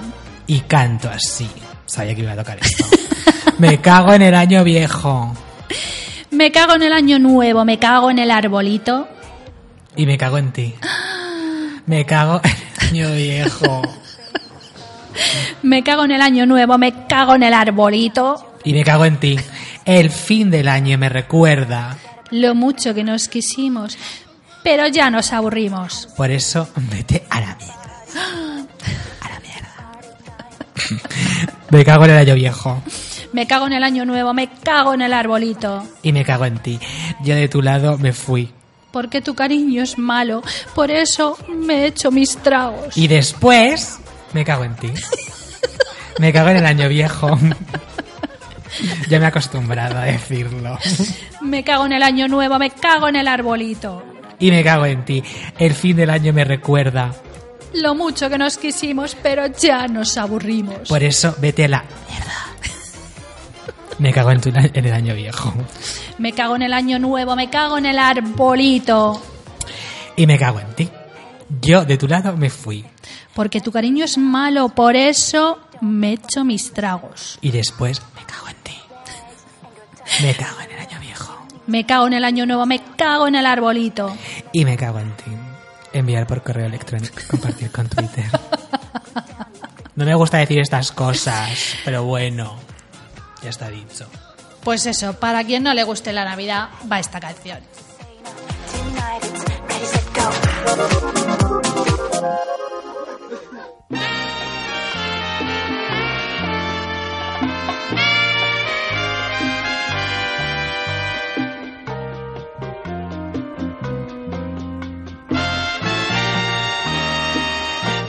Cada vez que pienso en ti, en esta época del año.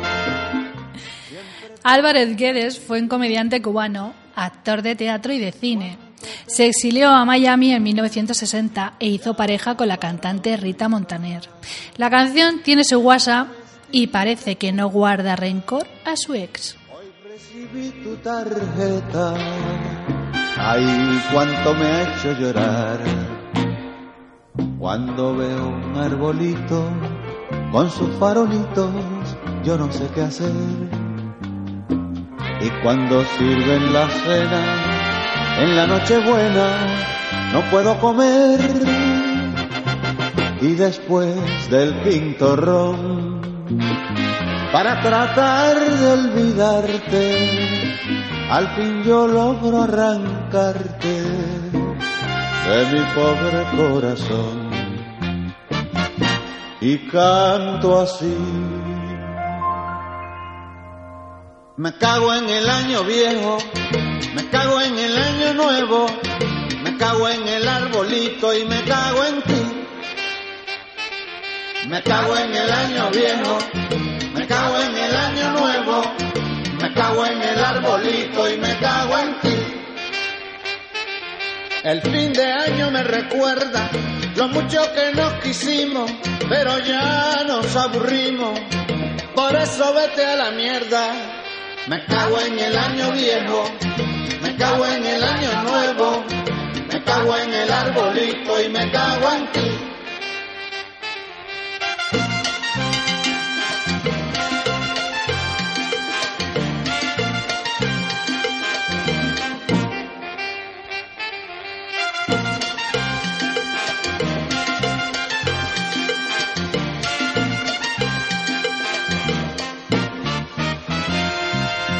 Me cago en el año viejo, me cago en el año nuevo, me cago en el arbolito y me cago en ti. Me cago en el año viejo, me cago en el año nuevo, me cago en el arbolito y me cago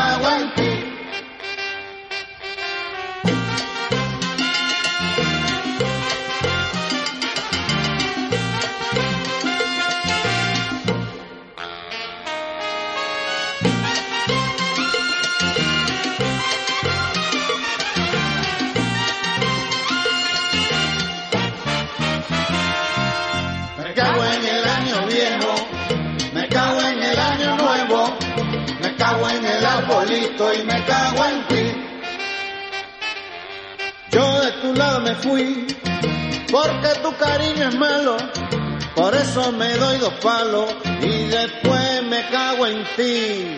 Me cago en el año viejo, me cago en el año nuevo, me cago en el arbolito y me cago en ti. Me cago en el año viejo, me cago en el año nuevo, me cago en el arbolito y me cago en ti.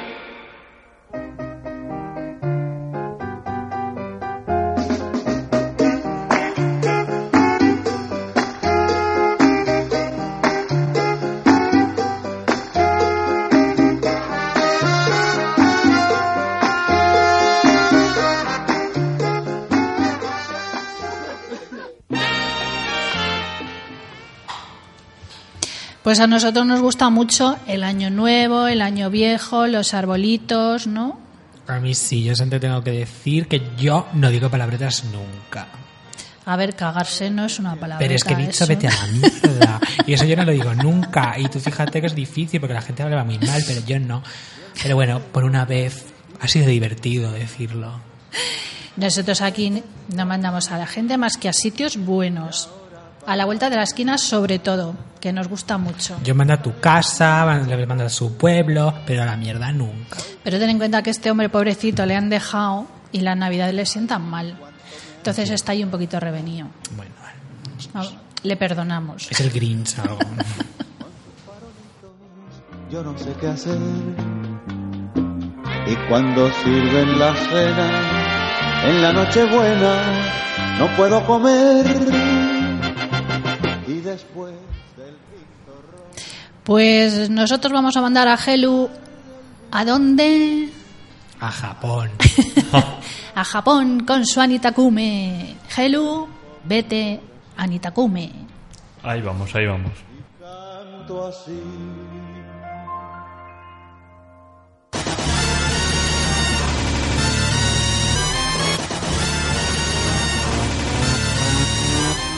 Soy de la generación X. Yo soy millennial. Soy de la generación Z. No, sois de la generación... Anitakume.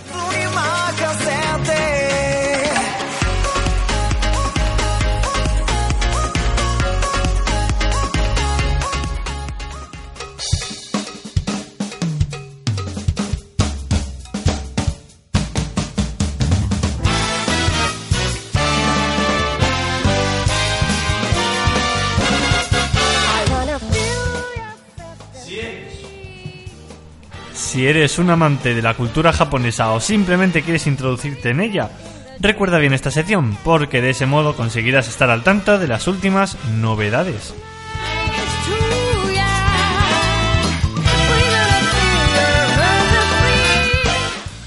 Mi vecino Totoro llegará a nuestros cines tras las Navidades. Tras su paso por Estados Unidos el año pasado, mi vecino Totoro pisará suelo nacional en el que será su primer estreno completo en cines. Y es que aunque han pasado ya más de dos décadas de su estreno original, la historia de May solo llegó a nuestro país de forma muy breve, gracias a la distribu- distribuidora Aurum. Para poner fin a este suceso, Vertigo Films ha apostado por traer de nuevo la obra de Miyazaki al completo y complacer así el deseo de sus admiradores. A través de sus redes sociales han comunicado la fecha oficial de su estreno, el próximo 4 de enero de 2019. Junto a ello también compartieron la hipnosis oficial de la cinta, así como una primera imagen promocional diseñada en consonancia al evento.「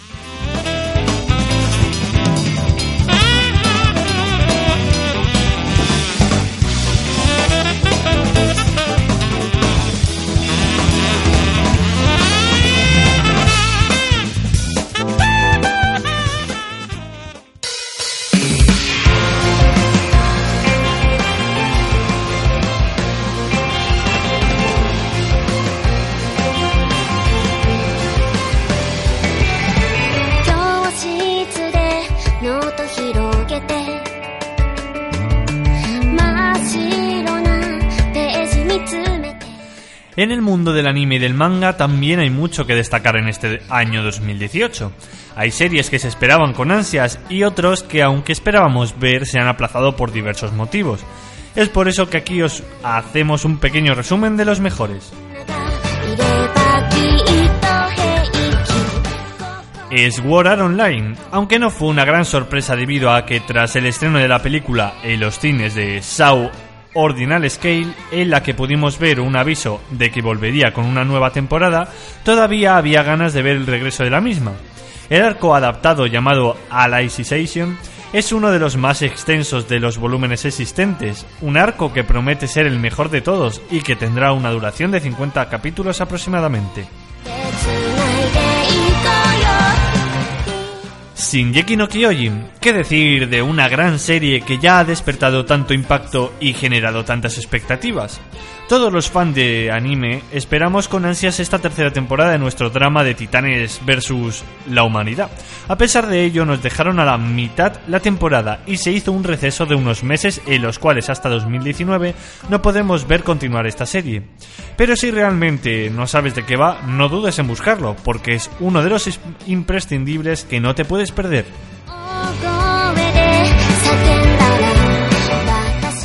Boku no Hero Academia. Apenas un par de meses después de la finalización de su segunda temporada, se confirmó que en este 2018 volvería nuestra clase de héroes en una nueva temporada que acabaría el arco del viaje escolar al bosque. Y así fue, tanto que nos dejó con ganas de más. Pero no os preocupéis porque volverá con una cuarta temporada el próximo año. Y para aquellos que no lo sepáis, este es un anime lleno de tópicos, pero que no deja de emocionar. Todos de vez en cuando queremos pasar de tramas enrevesadas y ver algo simple. En esta historia tenemos un mundo donde el 80% de la población es mutante y tiene poderes, por lo que puede ser un héroe es ya es una profesión regulada. Nuestra protagonista, nuestro protagonista por desgracia, no tiene ningún poder. Pese a ello, hará lo que sea para cumplir su sueño de entrar en la Academia de Héroes y convertirse en uno. ¿Lo conseguirá?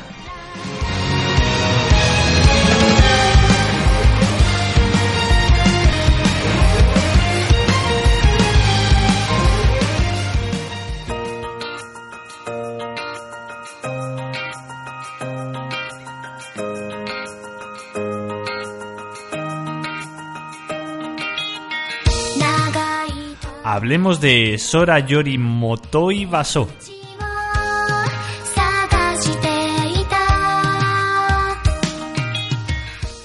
Esta es una serie única en su tipo. No es el típico slice of life con personajes moe. Es verdad que el esqueleto de la trama se construye siguiendo la premisa del espíritu de aventura y conocer nuevos horizontes. Pero esta serie es mucho más que eso. Hay un tema vital y omnipresente en toda la narrativa.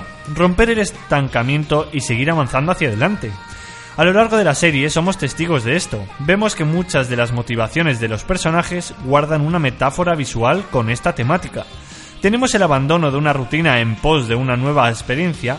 De igual manera les vemos dejando atrás temores, rencores y emociones negativas disponiéndose a seguir adelante, dejando paso al desarrollo de los personajes, un paso a la vez.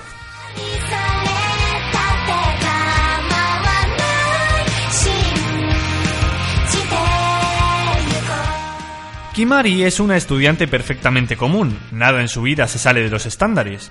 Antes de ingresar al instituto hizo una lista con cosas que deseaba hacer antes de graduarse. Ahora, en su segundo año, encuentra esa lista solo para testificar que no ha hecho ninguna soda de las cosas que se propuso. Un inmenso sentimiento de que se está perdiendo su juventud se apodera de ella, así como una inmensa sed de aventura. Tristemente, la realidad no la ayuda. Ella no deja de ser cobarde y no puede dar el paso decisivo hacia la aventura. Reflexionando en su propia cobardía, Kimari es testigo de cómo una hermosa chica deja caer su- un sobre, que para su sorpresa contiene un millón de yenes. El destino la llevaría a la dueña de aquel sobre, una alumna de instituto.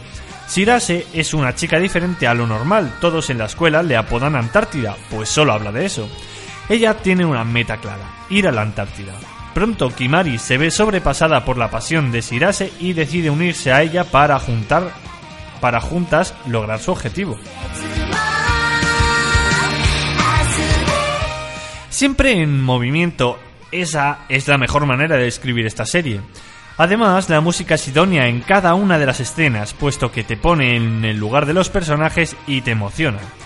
Por no decir de su fabulosa animación, el opening en, es- en esencia es una canción optimista y alegre que consigue encapsular perfectamente los elementos más importantes del anime al combinar música y animación, al igual que el ending que nos representa la amistad entre las cuatro chicas. Este anime fue la joya oculta del baúl. Sin mucha publicidad previa, se vio ensombrecida por títulos con mucho más hype de su temporada. Pese a ello, tengo una fuerte convicción que quienes la vieron encontraron algo digno que apreciar en su sencilla pero emotiva narración.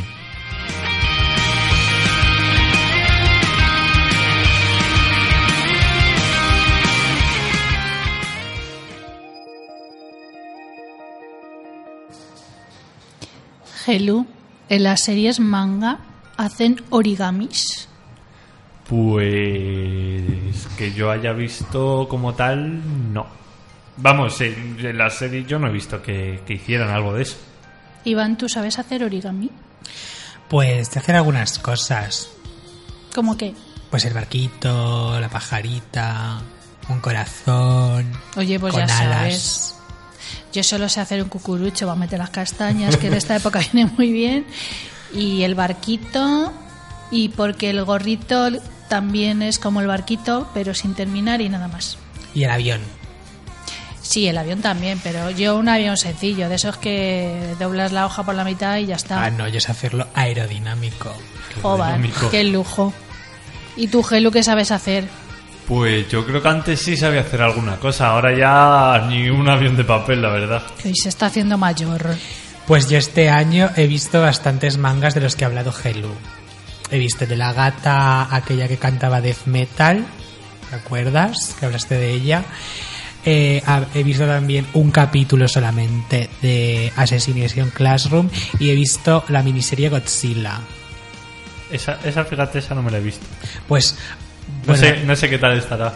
Pues mira, a mí, bueno, de la- del argumento y esto, pues no sé, pero bueno, el, los- la- el tipo de dibujo de Godzilla me llamó muchísimo la atención porque es como plano, pero es 3D y es un efecto rarísimo. Me encantó el, el aspecto de la serie. ¿Y cómo puede ser plano y a la misma vez 3D? Es que parece plano porque es como los dibujos manga, pero son 3D, son modelos 3D y tiene un efecto muy extraño porque los ves planos, pero 3D, con un movimiento muy distinto al dibujo plano. Una cosa muy llamativa, me gustó. No vamos a tener que, uy, no vamos a tener que apuntar el nombre para echar un ojito. Pues sí, porque no sé. No, no, no, no me lo he llegado a ver. A- Seguramente he hablado de ello, pero no, no me lo he llegado a ver. ¿Y tú cuál te estás viendo últimamente? Pues me estaré viendo como siete a la vez ahora mismo. Ay, por Dios. Qué barbaridad. o sea, tú la tele directamente no la ves. Mm, Las cuatro series que me gustan de la tele y ya, porque para ver noticias así todo el día no. Jolly, cuatro series de la tele y siete mangas. ¿Cuántas horas tiene tu día?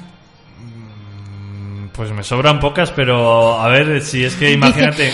Dice, me sobran pocas. A mí me faltan. A ver, dices, dices, imagínate que mm, de las 7 que me veo, 4 se emiten el sábado. Pues hasta el sábado nada, me las veo el sábado del tirón y ya no tengo más en la semana. Mm. Y a lo mejor sale una espontánea el lunes y otra el miércoles y ya está. Qué apañado. O sea, el sábado te haces ahí de sábado sabadete, Matinal. Día o sea, de- día matinal de no, manga. maratón, maratón. un maratón, madre mía, ¿y cuándo sales? no sé, últimamente no salgo demasiado. ¿Por qué? Porque estás estudiando, porque ves manga y... Porque estoy trabajando. Que es Madre diferente. mía. Trabaja, ve manga, ve, Ve la manga tele... y y man- man- mangas también. Menos, últimamente menos, antes sí. Ostris, qué más manga, ¿oh? ¿Eh? Yo lo he entendido mal, ¿eh? Porque lo ha dicho muy tranquilo. O sea, te estoy preguntando, ¿y mangas? Y dices, yo ahora Ah, no, pero no, antes sí. No, yo decía de libro, no de mangar, mangar como tal. O sea, que has leído manga. Sí. Lo- Además- ¿Los libros mangas esos que empiezas por el final y terminas por el principio? Sí, bueno. De todas formas, por ejemplo, hay algunas series, hay justo además uno que, que es mejor el manga como tal que, el que la propia serie de animación. Porque la serie de animación la destrozaron. El libro siempre es mejor. Los Siempre libros siempre dice. son mejores. Es muy raro que luego una serie o una película mejore un libro. Sí, no, además dicen que, que siempre en el manga viene como más completo y luego en la serie te acortan ahí por todos lados. Pues como los libros. Como los libros. Si es que es un libro, aunque empieces por el final y termines por el principio. Hay muchas veces que compras un libro y te lees el final. Y además los, lib- los libros de manga se pueden colorear. Porque como, en blanco y negro, ¿no? Ah, ah, alguna vez lo llega a pensar, ¿eh? No Claro. te extraña. Oye, ¿y por qué no? Claro que sí. Yo pensaba que estaban para eso. o sea que no. No exactamente. Ah, fíjate. Pues oye, colorear es algo que relaja mucho, ayuda a concentrarte y a mm, desarrollar tu creatividad. Así que, pues si tenéis un libro en manga, pues oye, a colorearlo. Déjala llegar, tu sonrisa está a la vuelta de la esquina.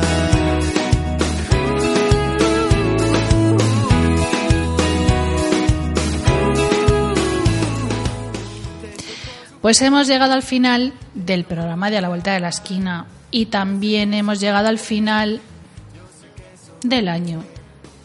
¿Vais a echar de menos el 2018? Pues, ay, a mí siempre me da como mucha melancolía cambiar de año.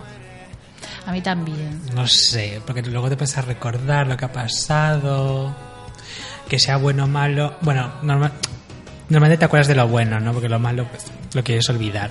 Pero no sé, es como melancólico cambiar de año. Mm. Un año, bueno, a Gelu le importa menos, pero luego dices, hay un año más vieja.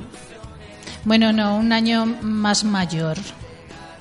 Un año más Vieja sabia. queda feo. Un año más mayor. Pie joven.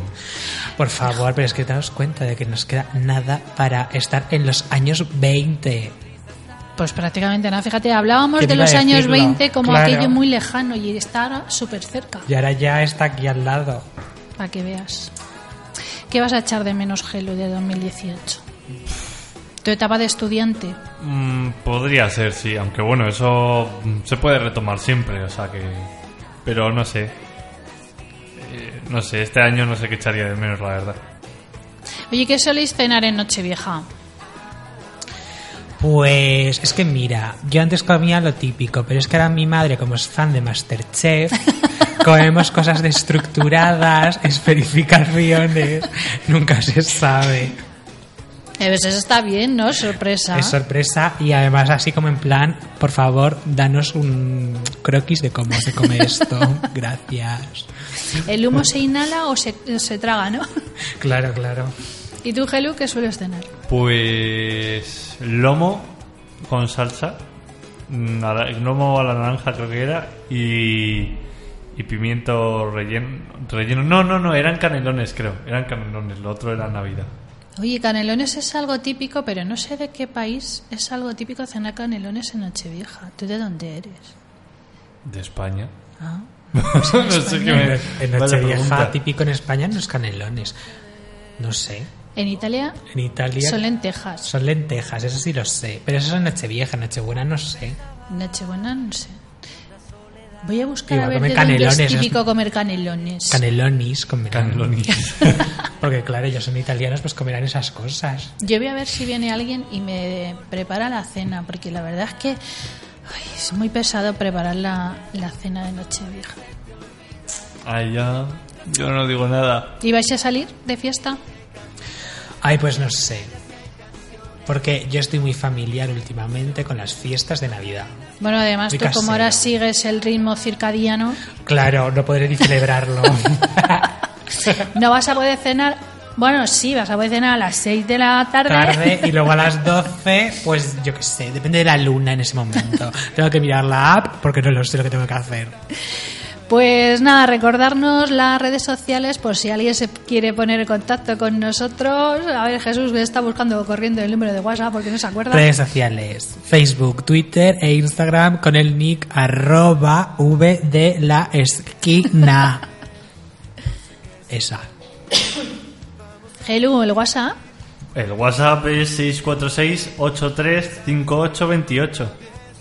Y nada, si habéis hecho o si hacéis algo especial en Nochevieja, algo curioso, cenáis algo tan curioso como Iván, que come reestructurado y, y cerificado y bolitas de champán y, y aroma de humo y tabaco a las finas hierbas, pues nos lo podéis contar.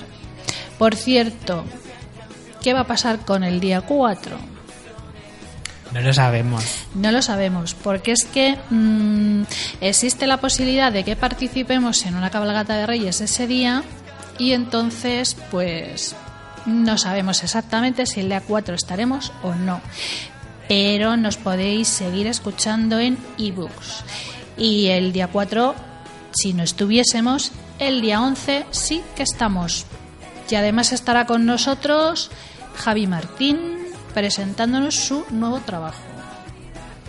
Javi Martín, que ya le hemos entrevistado.